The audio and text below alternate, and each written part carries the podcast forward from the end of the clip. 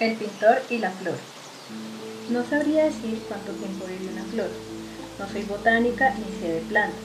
Tampoco soy física, así que para mí no funcionan las especulaciones en condiciones ideales. Solo voy a contar una historia, la historia de una flor cualquiera que vio mucho como para ser flor. Por efectos del azar y la sapiencia natural, creció en un fértil terreno en una sabana.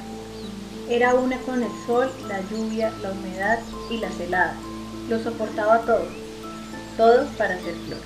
Esta pequeña flor tenía la dureza de mil robles y aún así allí estaba con su delgado y finísimo tallo en una verde sabana, floreciendo al alba y descansando cada atardecer. Había un sinfín de vegetación a su alrededor, árboles, pastos frondosos y ella seguía siendo la única pequeña flor de todo el terreno visible a su alrededor. Así fueron los primeros años, que fueron muchos y muy felices ella plantada y perdida entre tanta belleza y tranquilidad. Ocasionalmente se recostaba en los verdes pastos que la rodeaban y gozaba de la sombra vespertina y el viento que daban los altos árboles después de cierta hora del día.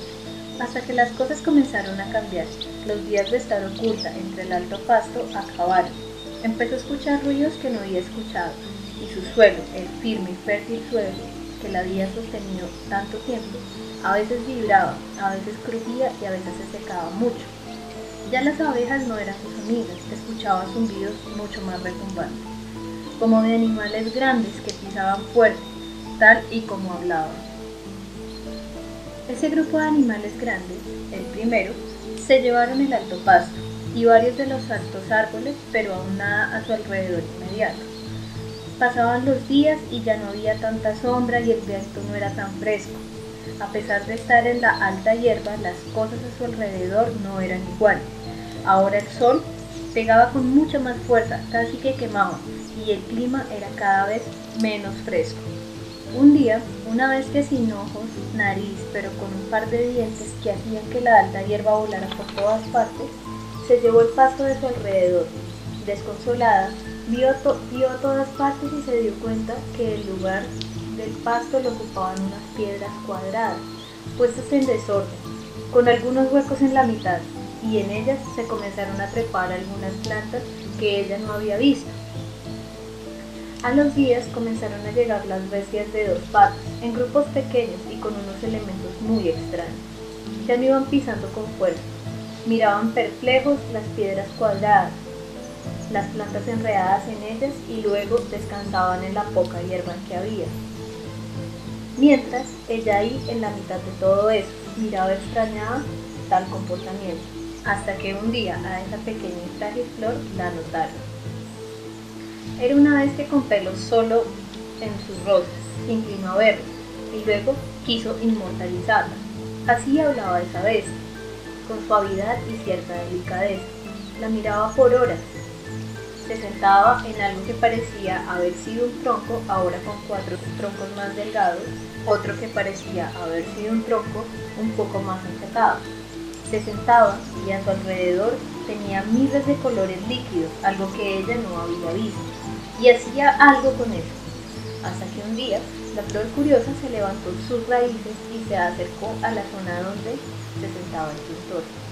Vio una flor pintada de mil maneras, colorida, bucólica, y todas siempre parecidas a las cosas que ella visto, altos pastos, el mismo lugar sin las piedras a las que el pintor llamaba ruinas, como si en esos trozos blancos, ahora llenos de colores y manchas, la bestia barbada de dos patas pudiese captar o quisiera tener la, magnificencia de lo que fue reposarse en la hierba antes de que llegaran las bestias tan parecidas a él. Mientras ella miraba todos los retratos que había dejado esparcidos el escritor por todos lados, él la tomó por sorpresa. Ella impávida trató de quedarse quieta y de ser de nuevo una con la naturaleza. Falló en el intento. El pintor suavemente la tomó en sus manos y la puso de nuevo en la tierra. Le pidió que observase por un segundo todas las cosas dedicadas a él. Le hablaba de su trayectoria con los paisajes, con lúgubres bosques y grises ciudades, Todas estas palabras para ella eran muy extrañas, pero entendía que en sus palabras solo buscaba exaltar algo, que a pesar de todos los paisajes no había visto una flor más bella. Ella entendía que eso era algo bueno, al menos entendía que el pintor no sería quien pasase sobre ella con una de esas cosas que cortaba la hierba.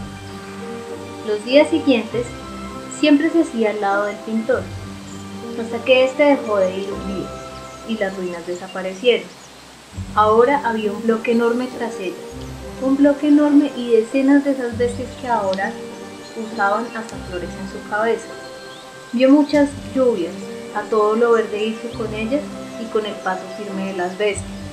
Buscaba en las multitudes al pintor, quería echar raíces donde él y sus historias de otros paisajes estuvieran. Pero no fue así. Se desvaneció entre ladrillos, pisotones y aglomeraciones de bestias de dos patas que con el tiempo empezó a conocerles como humanos.